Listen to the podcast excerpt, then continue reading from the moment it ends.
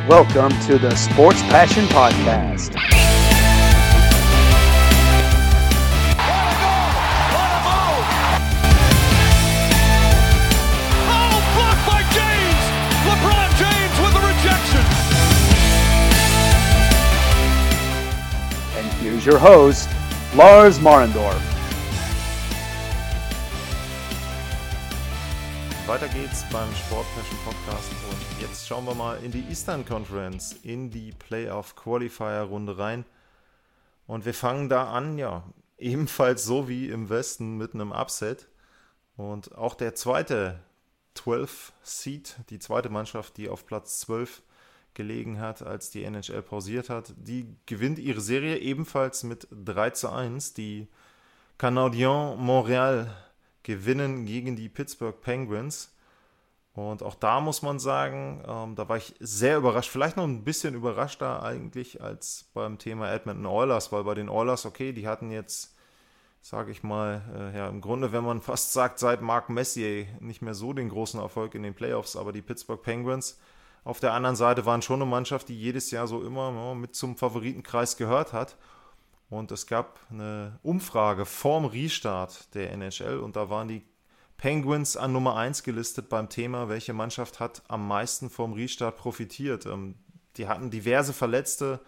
Ähm, Günzel, ähm, auch Marken war angeschlagen, Crosby war angeschlagen zwischendrin mal. Also auch natürlich ein älteres Team mit vielen, vielen Playoff-Minuten auf dem Buckel. Und natürlich hilft es so einem Team dann einfach nochmal, sich ein bisschen regenerieren zu können. Und da hat man schon gedacht, okay, die sind auch erfahren genug und die haben auch genug Firepower, um dann sich gegen die Canadiens dort durchzusetzen. Aber wenn man dann mal guckt, wenn man dann sich die Statistiken anschaut, dann sieht man schon, woran es äh, ja, dann am Ende gelegen hat. Äh, Sidney Crosby ist Topscorer, aber der hat ganze drei Punkte in vier Spielen.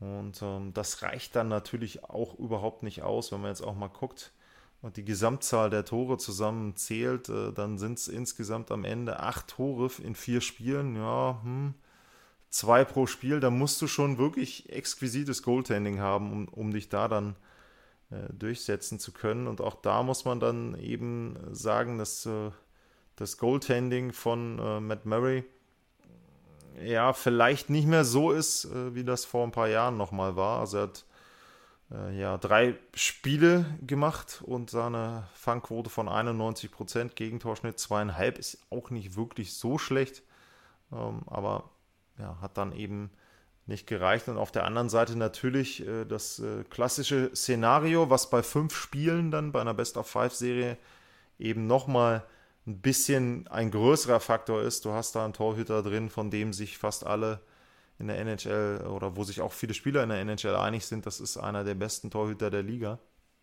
Carey Price, der hat dann eben eine Fangquote von 94 Prozent und einen Gegentorschnitt von 1,67 und das reicht dann aus, um auch so eine ja, hochdrehende Offensive wie die der Pittsburgh Penguins dann äh, einzubremsen. Also da bin ich überrascht gewesen. Äh, 3-1 für die Canadiens und äh, ja, muss man jetzt gucken. Ähm, also Philadelphia ist jetzt an 1 und die werden belohnt mit Carey Price. Ja, weiß ich nicht, ob die sich das unbedingt gewünscht haben. Wobei man ab jetzt natürlich ein bisschen einschränken muss. Wir reden jetzt dann auch immer über Best of Seven und eben nicht mehr über Best of Five. Und das ist dann doch nochmal eine etwas andere Geschichte.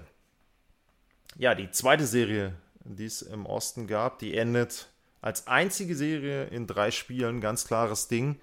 Und äh, da hatte ich ja auch schon äh, eine Vorschau gemacht bei Bissl Hockey. Und da war es eben so, habe ich gesagt, okay, die New York Rangers, die können die Serie für sich entscheiden, wenn ja, möglich, am besten beides passiert, nämlich ein Torhüter heiß läuft, egal welcher, und natürlich zum Beispiel einen Panarin ähm, ja, richtig punktet und dort eben dann entsprechend richtig äh, seine Mannschaft nach vorne bringt, also die Superstars scoren und halten. Ja, und wenn man sich dann eben anschaut, was dabei rausgekommen ist, äh, ja, Topscorer in drei Spielen war äh, ja, Chris Kreider, Ryan Strom, Zibanejad und Panarin, die haben alle jeweils zwei Punkte gemacht, also da hat schon mal keiner herausgeragt. Und dann eben auf der anderen Seite, du hattest die Verletzung von äh, Shesterkin und ja, Henrik Landquist, der alte Schwede, passt ja in dem Fall, stand im Tor. Und ähm, ja, sagen wir mal, es war jetzt nicht die Saison, die er irgendwann mal seinen Enkelkindern zeigen wird oder nicht die Serie, die er seinen Enkelkindern zeigen wird. Also beide Torhüter mit einer Fangquote von 90 Prozent und einem Gegentorschnitt von äh, bei Landquist äh, über 3,5 und äh, sein Backup oder mh, hm, die eigentliche Nummer 1 noch mit einem Gegentorschnitt von 3,1. Ähm, ja, also das ist dann natürlich eine tödliche Kombination für eine Mannschaft, wenn du selber wenig Tore machst, also die Rangers insgesamt mit vier Toren und wenn du dir dann im Schnitt natürlich mehr als drei Gegentore fängst, äh, dann können deine Playoffs nicht besonders lange dauern. Drei Spiele für die Hurricanes, ähm, das wird denen sicherlich auch gut tun, auch im Hinblick darauf, dass Dougie Hamilton jetzt wohl schon vor der Rückkehr steht. Also ähm, die sind eine Mannschaft, äh, da würde ich sagen, ähm, da möchte nicht unbedingt ein höher gesetztes Team gegenspielen. Also ähm, da ist es schon so, dass die Mannschaft, die da jetzt gegen gesetzt ist, nämlich die Boston Bruins, da sicherlich nicht unbedingt sich gefreut haben. Ähm, und ich glaube auch, dass die Capitals ganz froh sind, dass sie nicht ein zweites Jahr hintereinander direkt am Anfang gegen die Hurricanes spielen müssen. Also ja, das war eben die zweite Serie im Osten. Carolina 3-0 gegen die New York Rangers. Das andere Team aus New York hat es besser gemacht. Die New York Islanders, die hatten die Florida Panthers als Gegner und haben sich damit 3-1 durchgesetzt.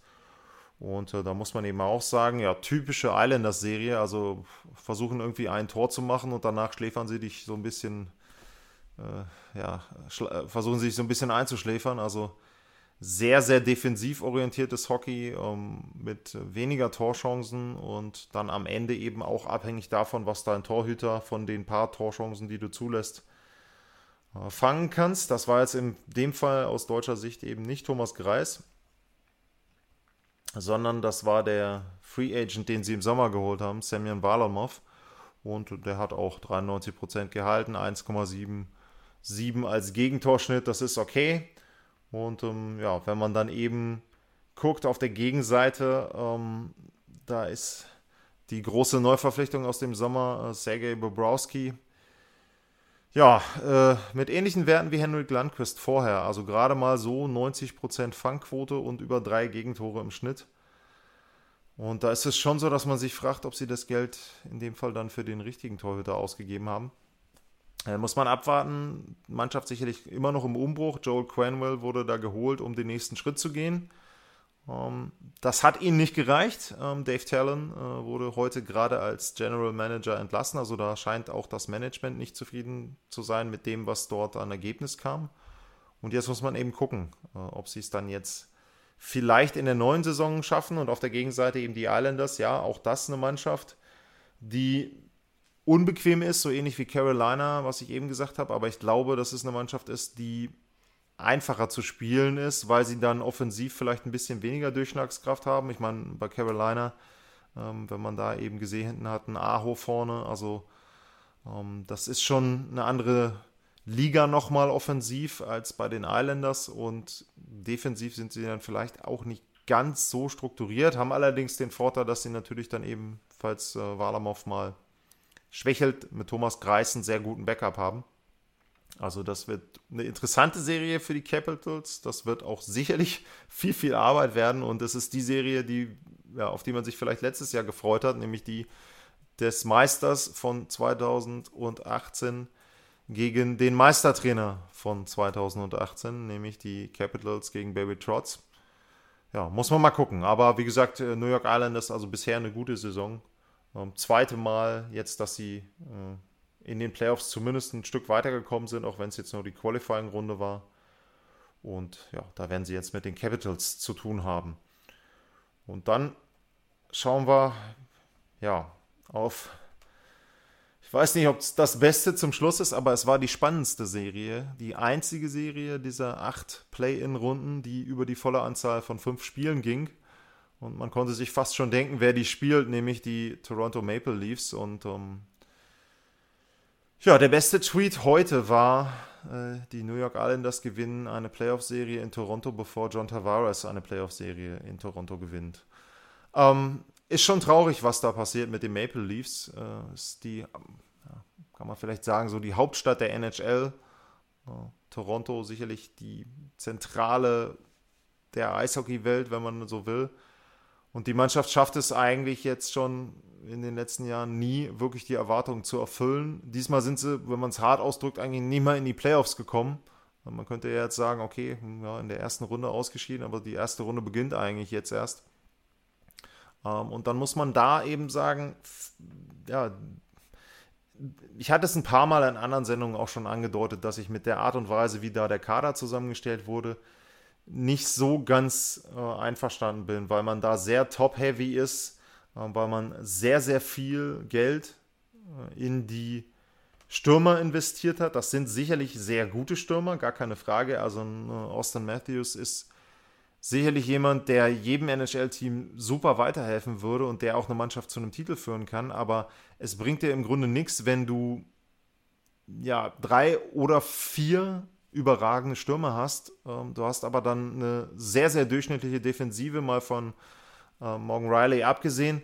Und du hast hinten einen Torhüter, der sehr gut sein kann, aber den du dann auch gezwungenermaßen entweder zu viel einsetzt oder aber äh, du kannst ihn nicht genug einsetzen und musst den Backup spielen lassen und landest dann eben auf einer Platzierung, die dich dazu zwingt, schon vorher ein bisschen Playoffs zu spielen.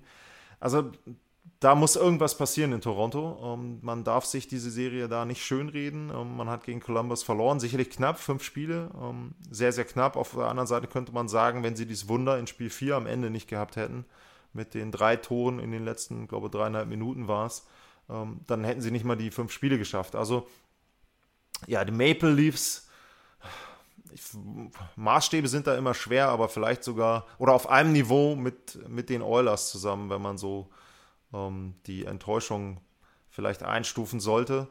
Ähm, und die andere Mannschaft, gegen die sie gespielt haben, ja, die Columbus Blue Jackets, sicherlich auch eine Mannschaft, die profitiert hat von der Pause, gar keine Frage. Also da war so ein bisschen Wundenlecken angesagt in der Corona-Zeit, äh, beziehungsweise im Corona-Break. Und ja, die spielen halt ein typisches ähm, Eishockey, würde ich fast sagen, von einem Team von, von John Tortorella.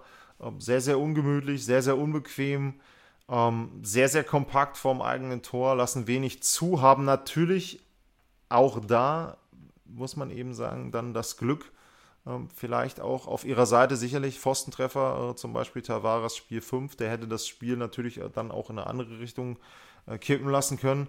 Und dann haben sie halt zwei Torhüter, die du vielleicht sogar beliebig austauschen kannst. Ähm, Corpissalo und äh, Merslekens. Ähm, ja, die können dir beide ein Spiel gewinnen, auch wenn man dann eben guckt, der Gegentorschnitt 1,45, 1,96. Fangquoten sind äh, 95 und 94 Prozent. Wenn man es aufrunden würde, sogar nochmal äh, ein Prozent mehr. Also zwei Shutouts dazu ähm, für, für Corpissalo. Also da ist eben schon sehr, sehr viel Qualität im Tor da, äh, auch wenn die Namen jetzt auf den ähm, ersten Blick äh, nicht so die großen Namen sind. Um, ähm, ja, und dann hast du vielleicht jetzt so als Gegenstück natürlich passend zu den äh, Maple Leafs eben auch eine wirklich gute Verteidigung. Also Seth Jones und Zach Wrensky sind dann eben wirklich zwei Top-Verteidiger. Die haben die Maple Leafs nicht gehabt. Tyson Berry ähm, war dann eben nicht der Verteidiger, den man sich da erhofft hat. Ja, und äh, dementsprechend sind die Maple Leafs mal wieder raus und müssen ja, gucken, ob sie vielleicht einen ihrer Forwards dann tauschen können gegen jemand anderen. Ähm, ein Problem, was sie sicherlich auch haben, ist äh, der Salary Cap, der jetzt erstmal eingefroren ist. Man weiß auch gar nicht, wie sich das in den Corona-Zeiten entwickelt. Also die Maple Leafs sicherlich mit viel Pech auch mit dabei, ähm, aber eben dann vielleicht auch mit, dem, mit der falschen Ausrichtung, was den Kader insgesamt betrifft. Ja, das war der zweite Teil, die Eastern Conference, die Play-in-Runde. Ähm, und jetzt würde ich noch einen ganz, ganz schnellen Überblick wagen äh, zur Round-Robin-Runde. Ähm, Machen wir einen kurzen Break und dann komme ich zurück mit den Spielen Jeder gegen jeden. Bis gleich.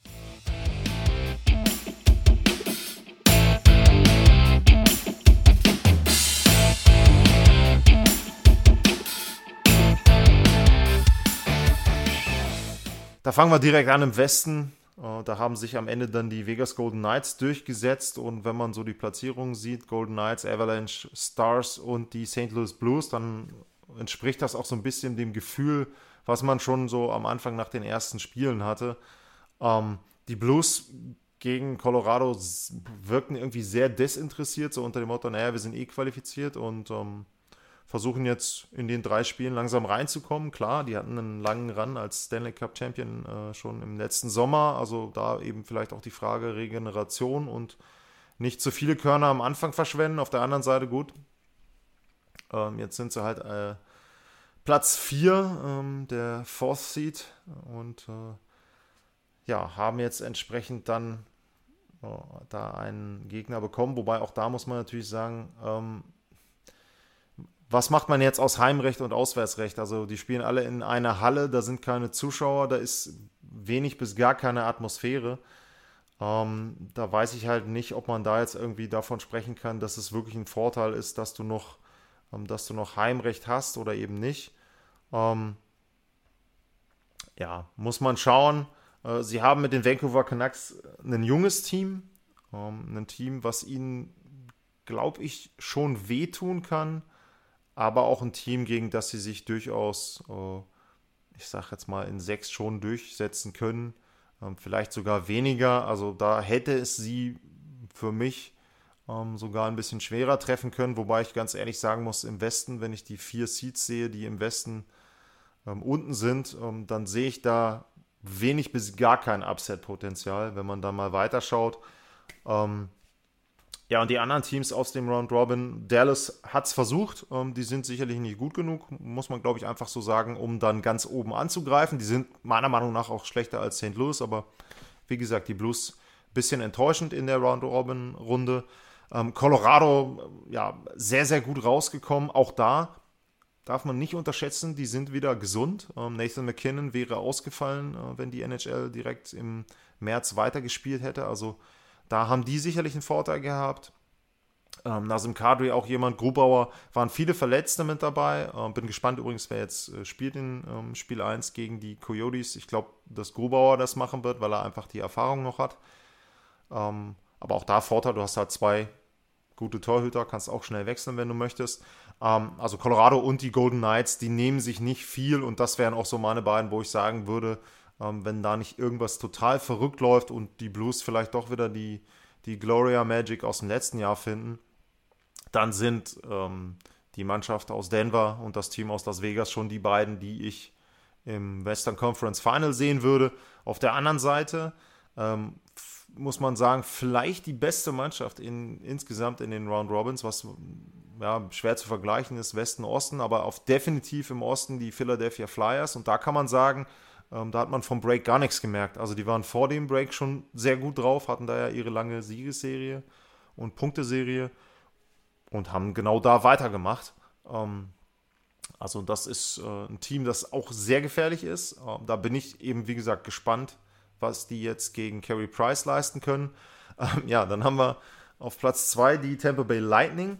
Ähm, auch da fand ich, die sind gut wieder rausgekommen. Die haben auch den Trend, den sie hatten im März, bestätigt. Da sind sie auch langsam in die Form gekommen, die sie in der Rekordsaison vorher hatten und vielleicht eben dann auch genau richtig. Das Jahr davor waren sie sehr gut in der regulären Saison und sind dann gegen den Gegner, den sie jetzt haben, die Columbus Blue Jackets in vier Spielen ausgeschieden. Und das wird ihnen, glaube ich, dieses Jahr nicht passieren. Und ich fand halt eben, wie gesagt, auch, dass sie ganz gut rausgekommen sind. Ähm, ja, die beiden anderen, also die Capitals, sage ich mal, ja, okay, könnte man noch so, sagen wir mal, mit einer 3 bis 4, wenn man eine Schulnote geben würde, ähm, da rauskommen aus der Nummer. Hatten zum Beispiel gegen Tampa einen sehr schweren Start, haben dann aber relativ schnell dann den Ausgleich geschafft und danach dann eben auch gut gespielt, dann eben im Shutout verloren dann am Ende sich auch nochmal knapp gegen die Bruins durchgesetzt im letzten Spiel. Also ja, ähm, kann ich, so wie die ganze Saison kann man schwer einschätzen. Also die Capitals sind für mich eine Mannschaft, die können heiß laufen und nochmal einen Stanley Cup gewinnen. Ähm, die können aber gegen die Islanders auch, äh, keine Ahnung, machen fünf Tore und fliegen raus. Ähm, also da ist, glaube ich, viel nach oben und nach unten hin möglich. Und für mich die absolut mit Abstand die größte Enttäuschung ähm, der Round-Robin-Runde waren für mich die Boston Bruins. Ähm, die waren schon vor dem Break, ja, in einem kleinen Slump, wenn man so will, weil sie im Grunde nichts mehr groß hatten, worum sie spielen konnten. Sie waren schon relativ sicher Number One Seed, hätten dann sich eben das Heimrecht gesichert für die Playoffs im Osten zumindest. Ja, und äh, jetzt gibt es dieses äh, kleine, wir spielen jeder gegen jeden und äh, da sind sie plötzlich am Ende und sind Vierter und kriegen für mich auch den schwersten Gegner in der ersten Runde im Osten. Ähm, und da sehe ich zum Beispiel auch wirklich durchaus Upset-Potenzial. Also Boston gegen Carolina. Ja, mal schauen, wenn wir da noch eine, oder wenn ich da noch eine Vorschau machen sollte, vielleicht auch bei Bissell Hockey. Da sehe ich eher die Hurricanes im Vorteil. Ähm, aber auch bei Boston darf man nicht vergessen, die hatten einen langen Sommer. Letztes Jahr eben dann auch bis kurz vor Free Agency gespielt. Spiel 7 verloren im Stanley Cup Finale ja, vielleicht waren da auch noch so die alten müden Knochen ein bisschen eingerostet, aber wie gesagt, die waren wirklich ein Team, die haben nicht gut gespielt in der Round-Robin-Runde. So, ja, das war der schnelle Überflug. Ähm, am Ende noch dann über die Spiele jeden, jeder gegen jeden. Und ja, dann gucken wir mal, ob es noch eine Vorschau geben wird. Und ansonsten vielen Dank fürs Zuhören, vielen Dank vielleicht auch fürs Zuschauen. Das äh, muss ich mal gucken, ob ich das bei YouTube hinbekomme. Und ansonsten bis demnächst.